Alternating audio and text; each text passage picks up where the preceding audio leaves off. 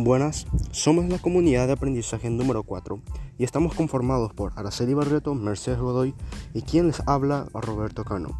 Acompáñame a conocer la historia de la pedagogía como disciplina. Sin más preámbulo, comencemos.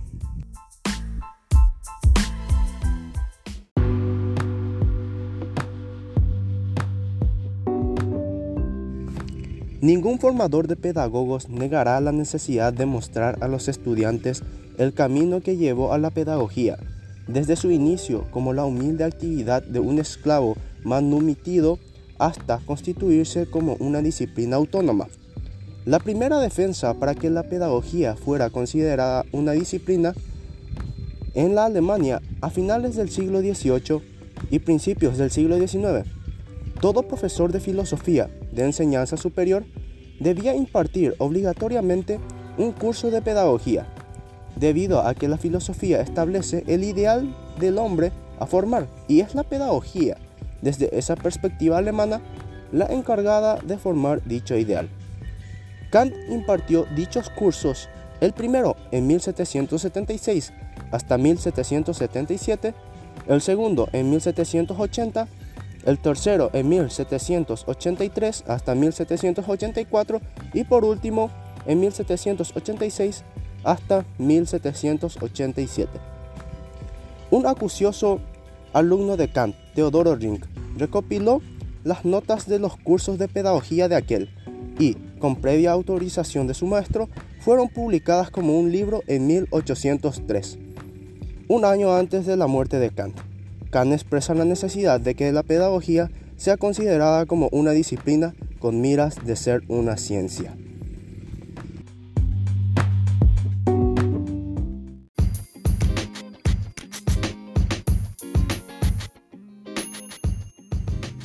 En el siglo V a.C. en Atenas, los sofistas y filósofos griegos, que eran maestros de la sabiduría y de la elocuencia, eran los encargados de enseñar a las nuevas generaciones. En su mayor parte eran partidarios de la democracia esclavista y tenían en general una concepción materialista de la naturaleza.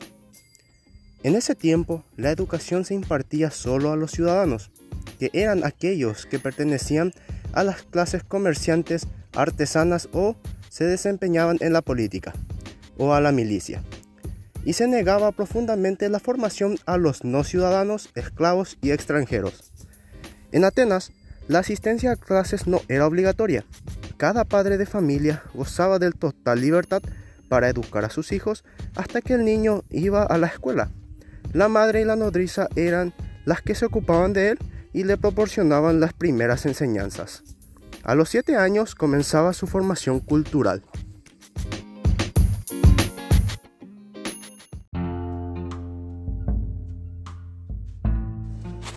Siglo III y siglo II a.C. Roma. La educación en Roma durante el siglo III a.C. y gran parte del siglo II replicó este modelo y limitó el acceso a la educación. Las clases altas, la educación dividida en formación para gobernantes y formaciones para guerreros. A finales del siglo II se empezaron a brindar apoyos estatales para que la población de bajos recursos también accedieran a la educación formal. En sus inicios, la educación estaba vinculada muy estrechamente con las creencias religiosas y las supersticiones.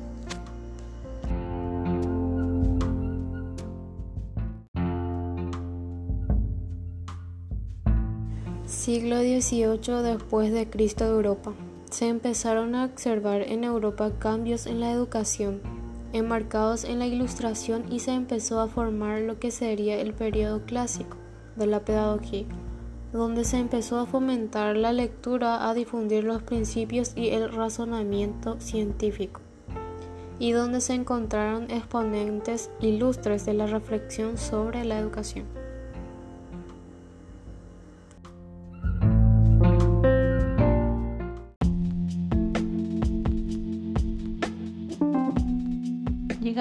A la era del siglo XX, Estados Unidos y Europa.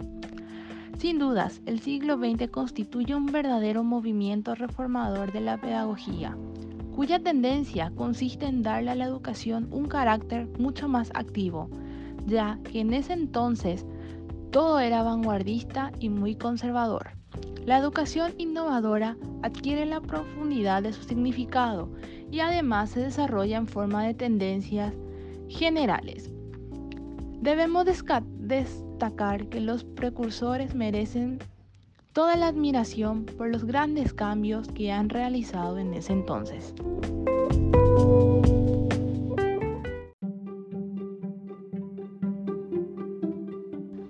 Y llegó el siglo XXI la era moderna, el siglo actual, el primero del tercer milenio en el calendario gregoriano.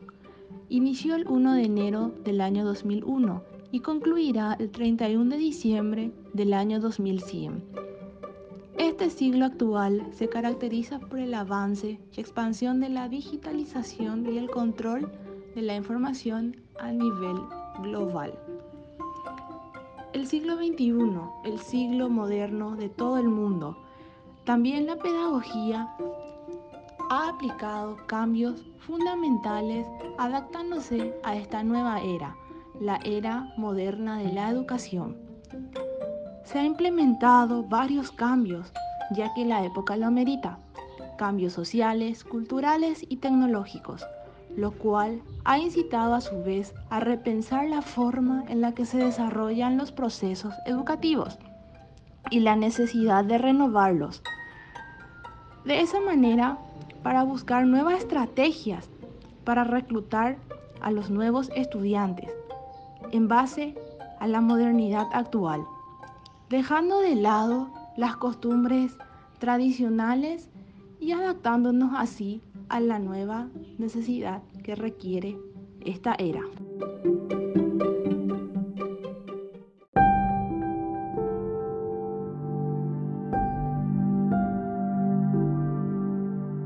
Concluyendo, podríamos decir que la pedagogía estudia las formas de aprendizaje y los métodos de enseñanza, a tal punto que ha ido incrementándose y desarrollándose a través del tiempo, hasta llegar a lo que es hoy en día. La pedagogía resulta muy fundamental para la educación de las personas, por ende tenemos que conocer sus principios y su historia. Sin más que decir, muchas gracias por escuchar este podcast.